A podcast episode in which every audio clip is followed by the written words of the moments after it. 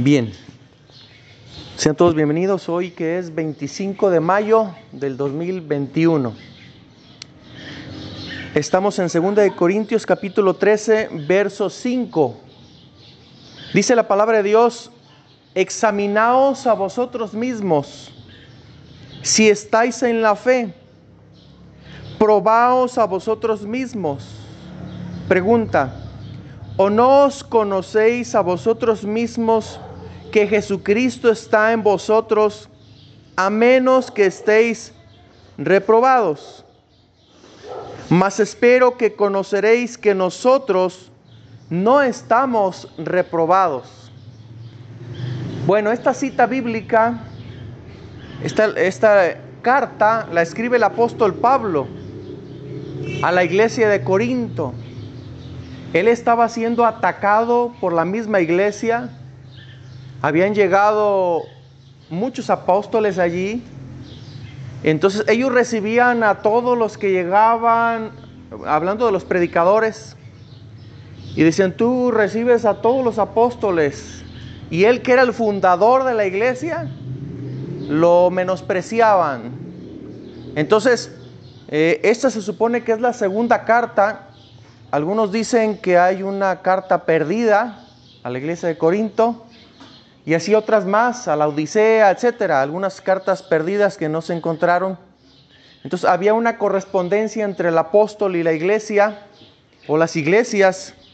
Entonces esta es una de esas cartas y casi siempre a la iglesia de Corinto, a la iglesia de Corinto le tocan regaños le tocan exhortaciones, le tocan este, de alguna manera que el apóstol Pablo llegue a decir, bueno, examínense, ¿no? Como diciendo, ay, no hacen cada daga ustedes.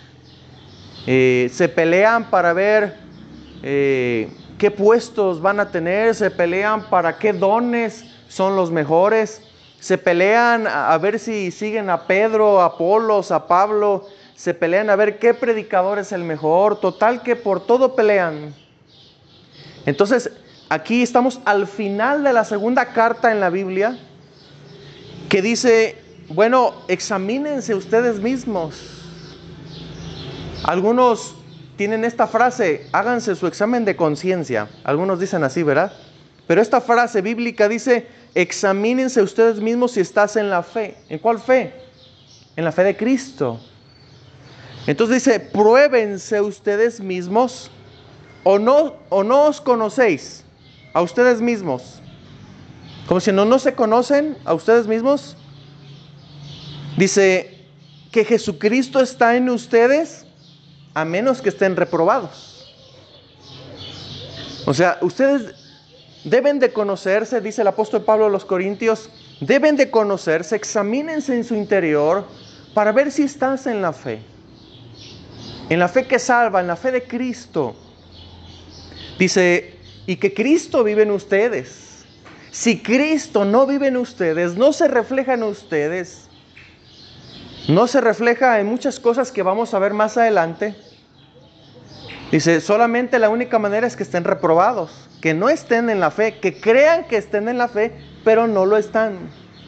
Está hablando de un engaño de la mente, un engaño del corazón. ¿Sí creen que nosotros mismos nos podemos engañar? Sí, la Biblia dice que el corazón es más engañoso que cualquier cosa en esta vida. Y perverso, dice la Biblia. Dice, ¿quién lo conocerá? Solo Dios. Pero también uno se hace uno examen de conciencia, se hace uno un, examen privado en su interior, es decir, cómo yo estoy viviendo mi vida, cómo yo estoy viviendo mi vida cristiana. ¿Realmente yo, yo reflejo a Cristo en mí? ¿O los demás ven a Cristo en mí? ¿O qué es lo que están viendo los demás en mí? Igual que cualquier otra persona que no conoce al Señor, blasfemo, injuriador, murmurador, vicioso, etcétera, ¿no? Y podemos hablar de muchos pecados, envidioso, celoso, este, avaro, etcétera.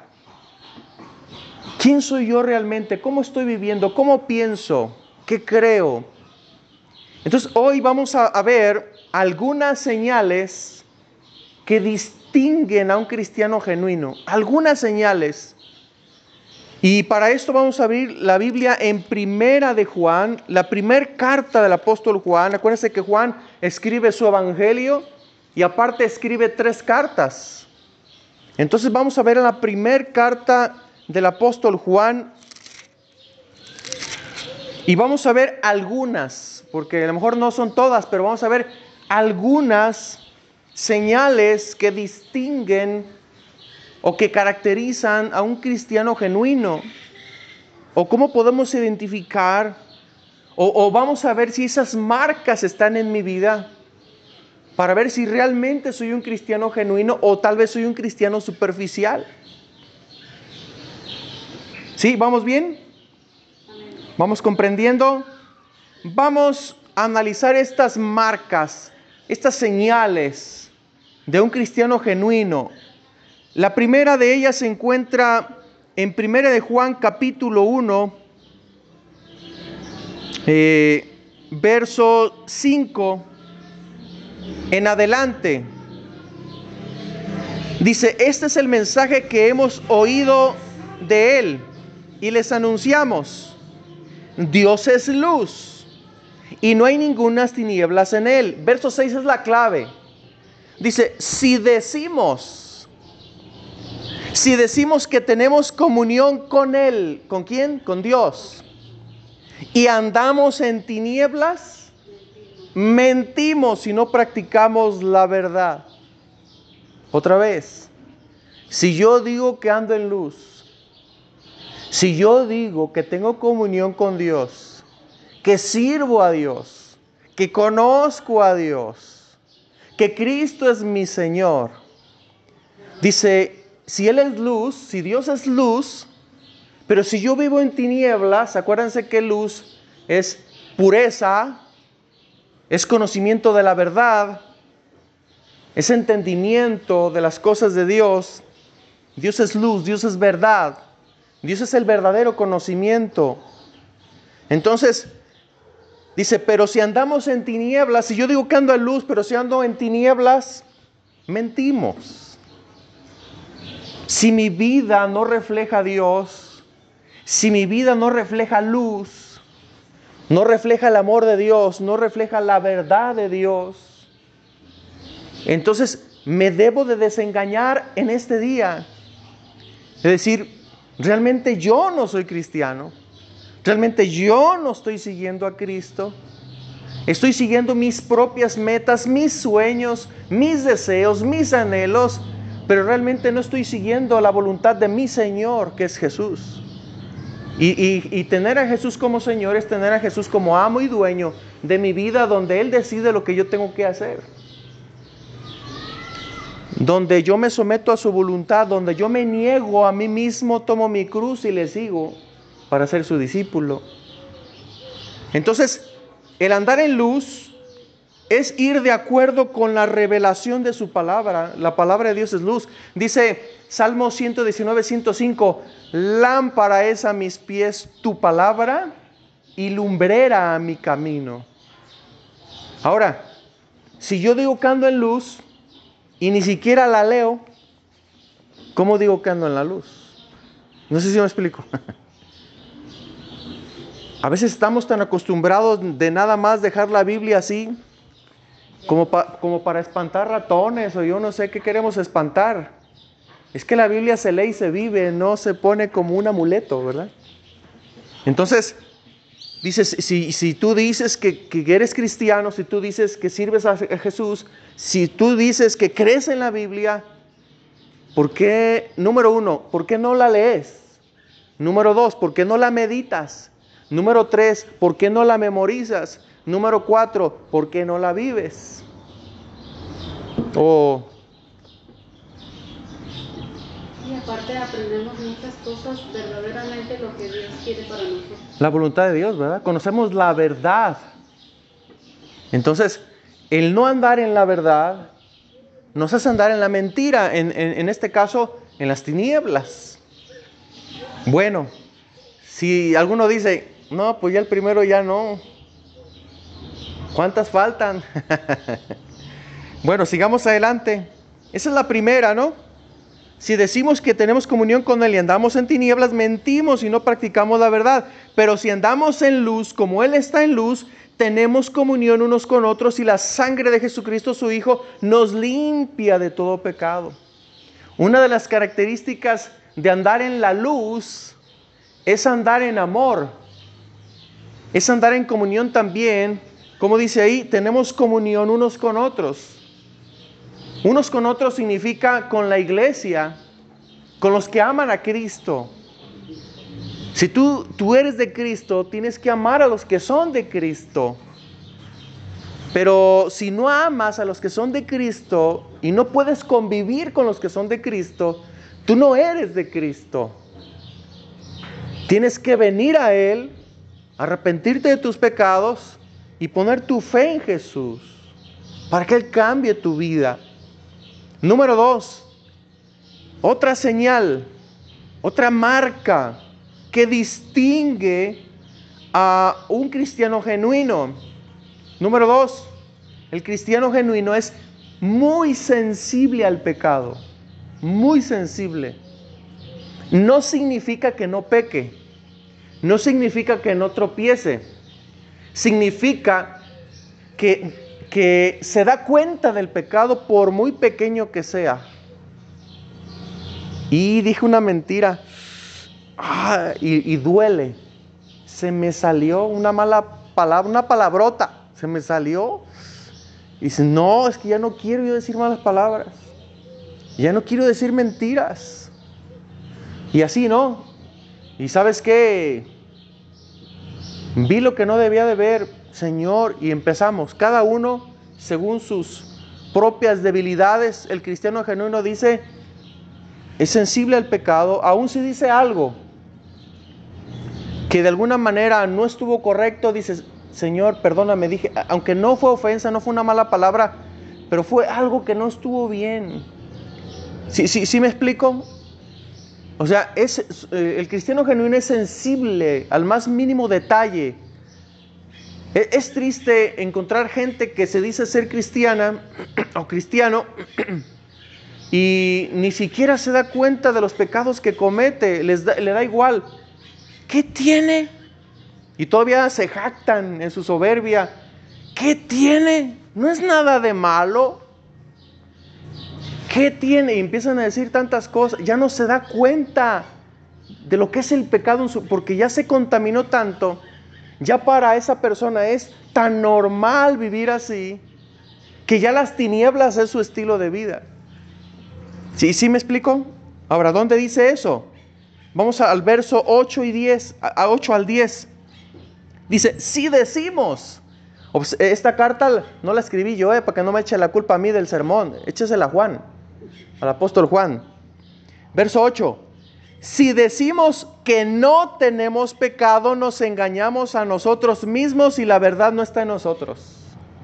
No, yo no he hecho nada malo, yo no he pecado. La Biblia dice que todos hemos pecado, así es que no te hagas. de pensamiento, de palabra, de omisión, cosas que omitimos hacer, que Dios nos manda hacer y no lo hacemos, es pecado. Donde pudimos hacer algo, no lo hicimos, es pecado. Ve, o sea, el cristiano genuino es muy sensible a las cosas de Dios, muy sensible a las cosas que deshonran a Dios y se da cuenta de ello, se arrepiente y viene a Cristo reconociendo. Verso 9, si confesamos nuestros pecados, él es fiel y justo para perdonar nuestros pecados y limpiarnos de toda maldad. 10. Si decimos que no hemos pecado, le hacemos a Él mentiroso y su palabra no está en nosotros. ¿Ya se fijó? Si yo digo que no he pecado, si yo digo que no he hecho nada malo, ¿verdad? Pero, pero si en verdad sí he hecho algo, le hacemos a Él mentiroso y su palabra no está en nosotros. Entonces, eh, hay que reconocer si realmente hemos pecado, reconocerlo en nuestro corazón. Él es fiel y justo. Es fiel y justo. para perdonarnos si nos arrepentimos. Pero eso de pecar y no reconocer el pecado, eso ya es insensibilidad del corazón. Se está endureciendo el corazón. Entonces, eh, número uno, debe de andar en la luz. Dos, debe de ser sensible al pecado. Tres, debe de amar su palabra y guardar sus mandamientos. 2, capítulo 2, verso 4.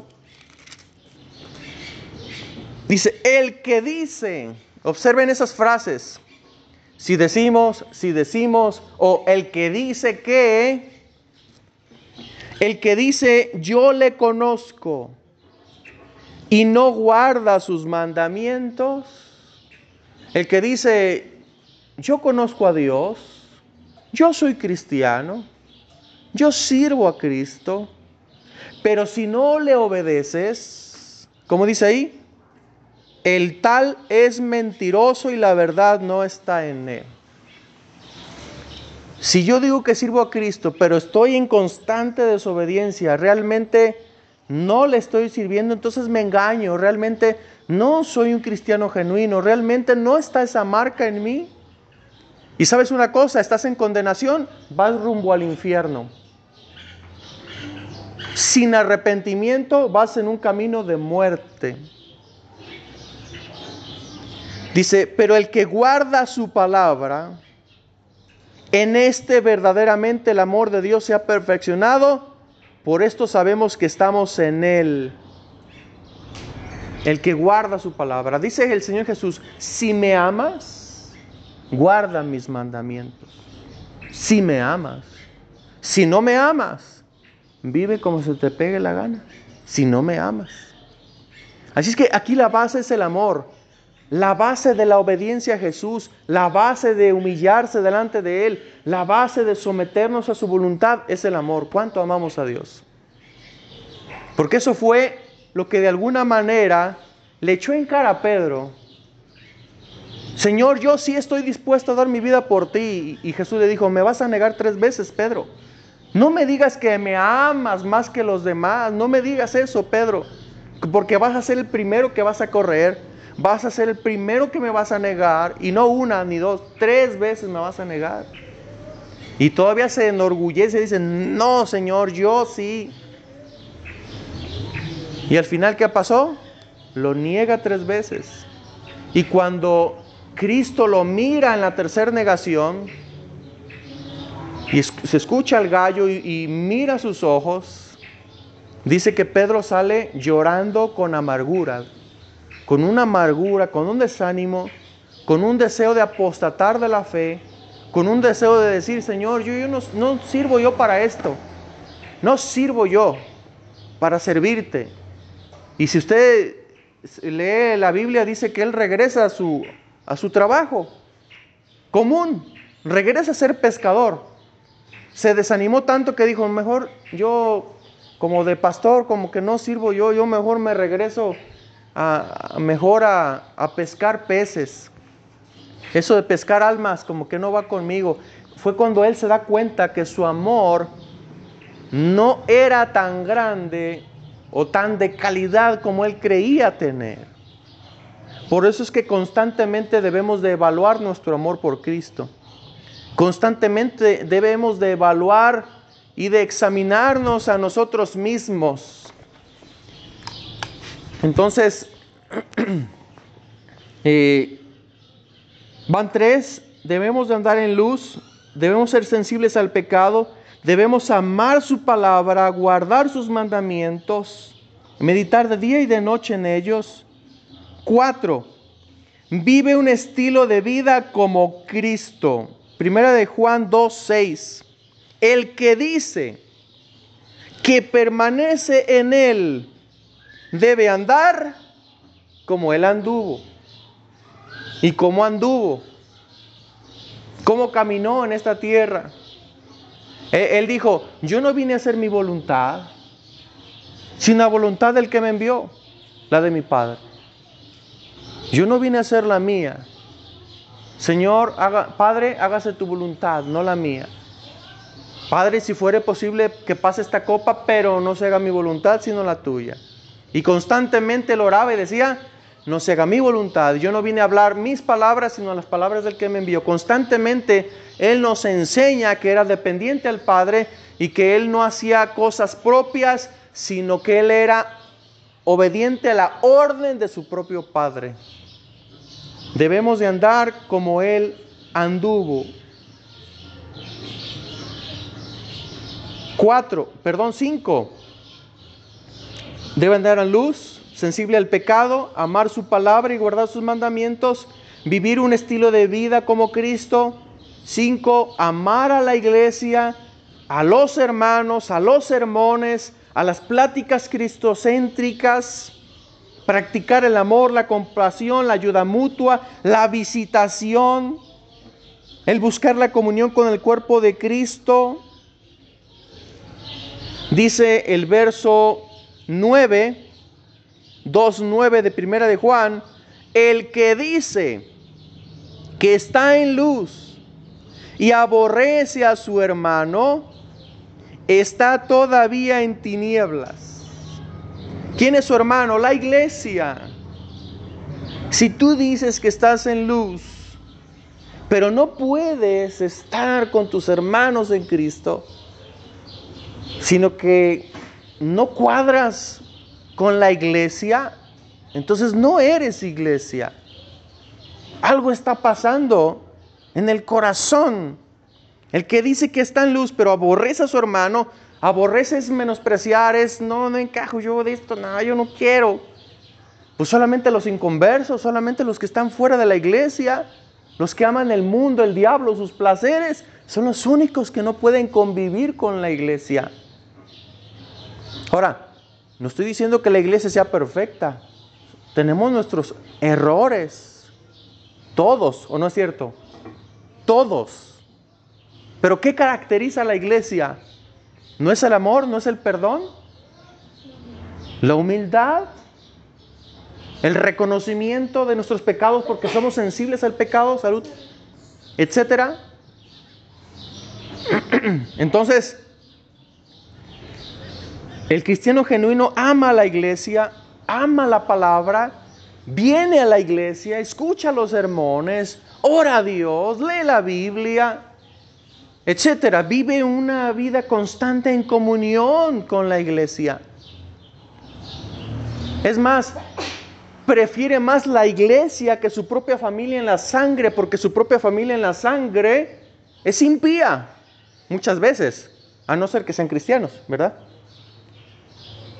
¿Y cuántas veces aún Jesús lo dijo o no lo dijo? Te buscan tu madre y tus hermanos. ¿Quién es mi madre y quiénes son mis hermanos? Sin todo aquel que hace la voluntad de mi Padre. Ustedes. Ustedes son mi, verdadera familia. ¿Ve? Y, y, Cristo amaba a esta familia. Cristo dio su vida por esta familia. Y Cristo quiere que tengamos comunión unos con, otros, unos con otros como una sola familia. Y no hay mejor familia que la familia en Cristo, aún fuera de la misma familia en sangre. No hay mejor familia que la familia cristiana.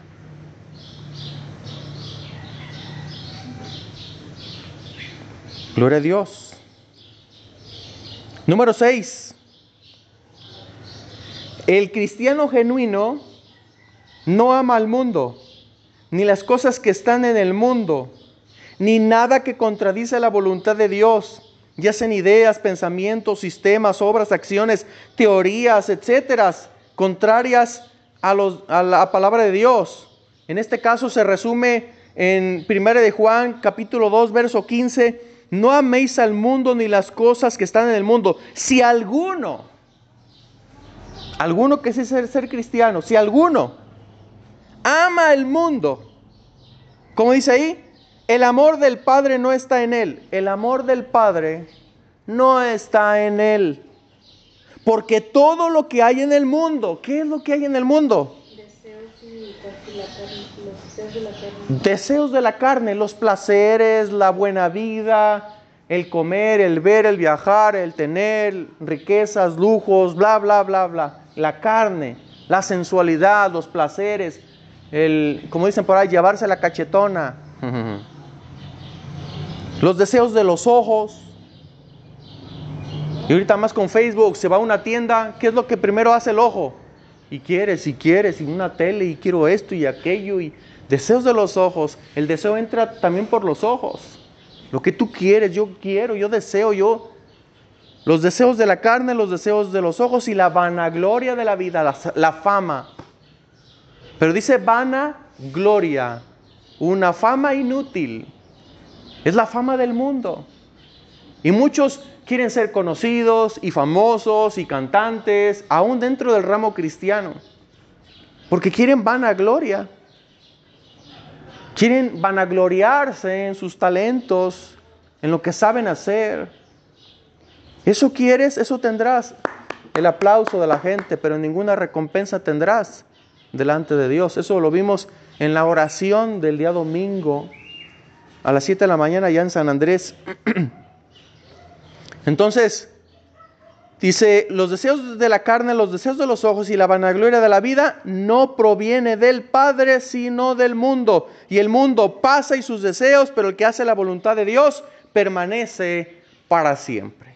Y el que se dedica a los deseos de la carne simplemente no prosperará, simple y sencillamente uh, cegará corrupción si tú trabajas para tu carne, segarás corrupción. Si tú trabajas para el Espíritu, segarás vida eterna, dice la Biblia. Seis. Son diez. Nada más apunté diez. Tengo más, pero nada más vamos a ver diez. Siete. Primera de Juan 2, 20 y 27. El cristiano genuino tiene la unción del Espíritu Santo que lo guía a la verdad que está en Jesús, en la palabra. Lo guía. La unción te enseña, o sea, el Espíritu Santo te unge y te enseña y te guía a toda verdad que está en la palabra de Dios. No está en las teorías, no está en el chisme de la comadre, no está en los comentarios de los compañeros de trabajo, no está en lo que dice tu familia, te guía a la palabra. La unción te guía a la verdad. 2.20 dice, pero ustedes tienen, hablando del cristiano genuino, pero ustedes tienen la unción del santo y conocen todas las cosas. Dice, no les he escrito como que se ignoraran la verdad, sino porque la conocen y porque ninguna mentira procede de la verdad. Ahora el 27. Pero la unción que está en ustedes, perdón, que ustedes recibieron, pero la unción que ustedes recibieron de Él permanece en ustedes Dice, y no tiene necesidad de que nadie los enseñe. Así como la unción misma les enseña todas las cosas y es verdadera y no es mentira, según ella les ha enseñado, permaneced en él. O sea, el Espíritu Santo, que es la unción de Dios, nos guía a Cristo. Nos va a llevar siempre a Cristo, nos va a llevar siempre a la palabra, buscar una solución bíblica. Siempre el Espíritu Santo nos va a llevar a la solución de la Biblia. ¿Y, dónde corremos muchas veces? Ay, vamos con el brujo, vamos con el psicólogo, vamos con ahí, y andamos buscando soluciones y el último que queda es buscar a Dios en oración y buscar un consejo bíblico, lo último. Dejamos a Dios hasta el final. No dice que el, el, verdadero cristiano, el genuino, lo primero que hace es doblar rodillas y decir, Señor, ayúdame, no sé qué hacer en esta situación, revélame a través de tu palabra, a través de un pasaje bíblico, lo que yo tengo que hacer, ayúdame Señor. Pero casi siempre nosotros corremos a hacer las cosas a nuestra manera, a nuestra forma, a, nuestra manera de pensar, como que si Cristo no ha, ha hecho un cambio en nosotros, de decir, primero busco a Cristo, primero le oro, primero le busco y busco una solución en Él. Y Él me va a decir lo que tengo que hacer. Pero casi siempre no lo hacemos. Casi siempre es decir, voy a hacer esto, voy a hacer aquello y, acá y así. A mí, me, a, mí me llegó a pasar, para que no se sientan mal. Las veces que no consulté a Dios y hice las cosas a mi manera, me endeudé, me fue mal, este, las cosas no me salieron bien. Pero todas aquellas veces que dije, no tengo que orar, Señor, ayúdame, Señor. Al principio fue difícil, ¿no? Aceptar la voluntad de Dios, esperar el tiempo de Dios. Eso es lo difícil, ser paciente, ser humilde. Y, muchas veces no apresurarse a las situaciones. Entonces, debemos de aprender que dependemos de Dios. Cada decisión, cada cosa que vayamos a hacer, ¿oraste? ¿Ya oraste? ¿Ya le pediste a Dios guía? Pídele a Dios que te ilumine, pídele a Dios que te dé la respuesta.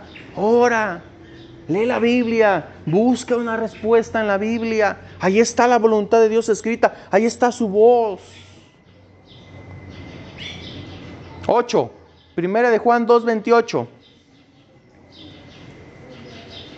Y ahora, hijitos, permaneced en Él, para que cuando se manifieste tengamos confianza, para que en su venida no nos alejemos de Él avergonzados. Así es que el Hijo de Dios permanece en Cristo.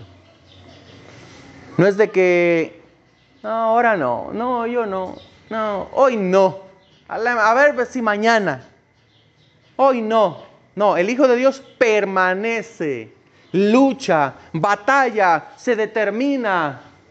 Aunque vaya, tropiece, se caiga, pero estoy determinado a seguirte, Señor. Aunque en medio de eso tropiece, me equivoque, pero me he determinado a seguirte, Señor. Y me voy a levantar en tu nombre, no en mi nombre, no en mis fuerzas, en tu fuerza, Señor. Me vuelvo a levantar para seguir adelante, pero permanece el Hijo de Dios con luchas, con pruebas, con tribulaciones, con enfermedades, con un montón de escasez muchas veces, pero permanece en la fe. Pasa las pruebas, pasa las dificultades, sigue su fe bien puesta en Cristo, aunque el mundo se acabare. Verso 29, practica la justicia. Si sabéis que Él es justo, sabed también que todo el que, todo el que hace justicia es nacido de él. Todo aquel que practica una vida recta, una vida de santidad, es porque ha nacido de Dios. Dios lo ha santificado, Dios lo ha justificado, Dios le ha dado el poder para vivir una vida transformada. y el último, número 10, primera de Juan 3:9 Primera de Juan 3:9, el Hijo de Dios no practica el pecado. Escuche bien, no practica el pecado. Dice 3:9, todo aquel que es nacido de Dios, ¿cómo dice? No practica el pecado porque la simiente de Dios, la semilla de Dios, permanece en él y no puede pecar porque es nacido de Dios. ¿Sí? Ahora, observe la palabra, habla de una práctica. El Hijo de Dios no vive practicando el pecado todos los días, o sea, como algo que le gusta hacer, como un deporte. No, batalla contra el pecado, lucha contra el pecado, tropieza tal vez en el pecado, pero corre a Cristo, está luchando constantemente en su mente, en su corazón, en sus deseos, en sus emociones, en su cansancio, en su físico. Está luchando, lucha. No practica el pecado, lucha contra él. Porque practicar el pecado es como ir de la mano juntamente con Él y practicar lo mismo porque se hallan re bien, ¿verdad? Esa persona y el pecado, eso es una práctica. No, el, que, el que es hijo de Dios está luchando contra el pecado, está batallando contra Él. No practica el pecado, sino que lucha contra el pecado. Amén. Ya acabé. Ya es tiempo de arrepentimiento. Así es que no sé qué pasaría, no sé por qué se me fueron algunos, pero yo espero que el Espíritu Santo haya sido el que los haya incomodado, ¿verdad? Que sea el Espíritu Santo, que sea la palabra misma. Que sea Él. Y qué bueno que somos incomodados. Porque si no fuera por eso, ¿dónde estuviéramos, hermanos? Si no fuera porque Dios zarandea nuestros pensamientos. Dios nos confronta también. y Ujú. uno, este, como que dice, ay, no, este nos está Sí. engañando". Ah, Eh, Sí, eso, eso pensamos, ¿verdad? Este, ¿por qué nos habla así? Este, ¿por qué me está tirando? ¿Por qué está hablando de esas cosas? ¿Verdad? ¿Qué sabe de mí? No, por eso yo dije, échele la culpa a Juan, inspirado por Dios. Él fue el que lo escribió. Yo nomás hago un resumen de lo que él escribió. y todos somos confrontados porque todos debemos de examinarnos a nosotros mismos si estamos en la fe genuina o no. O si estamos fuera de la fe, o batallando en la fe, o débiles en la fe. Hoy debemos de reconocer, ya no nos mintamos, póngase de pie, ya no nos mintamos a nosotros mismos. Seamos sinceros delante de Dios y seamos sinceros entre nosotros y reconozcamos realmente quiénes somos y cómo estamos viviendo. Es necesario ser sincero delante de Dios. A Dios no lo podemos engañar.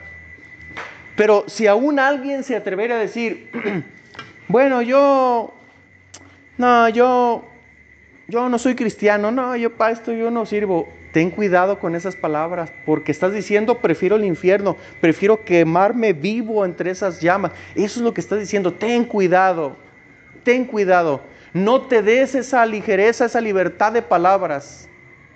Porque es como condenarte a ti mismo, porque la Biblia dice, por tus palabras serás justificado y por tus palabras serás condenado, por tus propias palabras.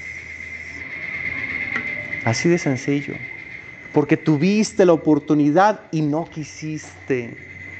Porque tuviste la oportunidad, la oportunidad de salvación y la rechazaste. Tengamos cuidado en no ser engañados por el diablo que nos haga decir, sí, yo para esto, no, ya, ya, yo mejor me, me deslizo, me desboco en el pecado. Ya, total. No, al contrario, la invitación del Espíritu Santo es, ven a Cristo, arrepíntete de tus pecados y pídele que Él te salve. Si te has dado cuenta que no eres cristiano, no eres cristiana, sino que realmente no están esas evidencias en tu vida, en tu corazón, has permitido pecado en tu vida, has permitido contaminación, has permitido que el diablo te engañe, hoy es el día donde podemos venir a Cristo y decir, Señor, yo te necesito, Señor, perdóname por estos pensamientos impíos, por estos pensamientos malvados. He aceptado el engaño del diablo, he aceptado las maquinaciones de Satanás en mi mente, he, aceptado esos pensamientos como que si fueran míos. Perdóname, Señor. Cierre sus ojos, vamos a orar y vámonos a poniendo cuentas a Dios en esta hora. Señor Jesús, Aquí estamos delante de ti. Algunos reconocemos, Señor, tal vez, que, eh, que, algunos van a reconocer que están fuera, otros van a reconocer que están dentro pero débiles, o dentro pero batallando. Señor, cada uno de nosotros, ayúdanos a no engañarnos más. Hoy es, el día de meditación, hoy es el día de salvación, hoy es el día en que tú quieres que nosotros meditemos por unos minutos, por unos instantes. ¿Cómo está nuestra vida? ¿Cómo está nuestro corazón? ¿Cómo está nuestro amor por ti, nuestro amor por la iglesia, que tú la has comprado con tu sangre? ¿Cómo no amar tu iglesia? ¿Cómo no amar, Señor, tu cuerpo? Señor, perdónanos. Señor, perdona nuestros pecados. Perdona nuestras debilidades. Perdona, Señor, porque muchas veces nos deslizamos, porque también nos descuidamos. Descuidamos nuestra vida devocional, nuestra vida de oración. Y cada uno de nosotros, cada quien sabe cómo estamos viviendo. No miremos al prójimo en esta hora, no mires fulano, fulana. Dios te está hablando a ti, a ti de manera personal. No mires a alguien más. Tú dices, Señor, aquí estoy delante de ti. No quiero mirar a nadie más. Yo estoy frente de ti. Yo necesito de ti. Yo necesito todavía que me limpies, que me purifiques, que me ayudes en muchas áreas que necesitan corrección. Todavía lo necesito, Señor. Y en esta hora, Señor, nos ponemos a cuentas y te pedimos, Señor, que nos ayudes, que nos perdones, que nos levantes, que no nos dejes caer en la tentación, que nos sostengas con tu mano, que nos ayudes a permanecer en el camino, Señor. Porque son muchas las tentaciones, los deseos de la carne, los deseos de los ojos, la vanagloria de la vida.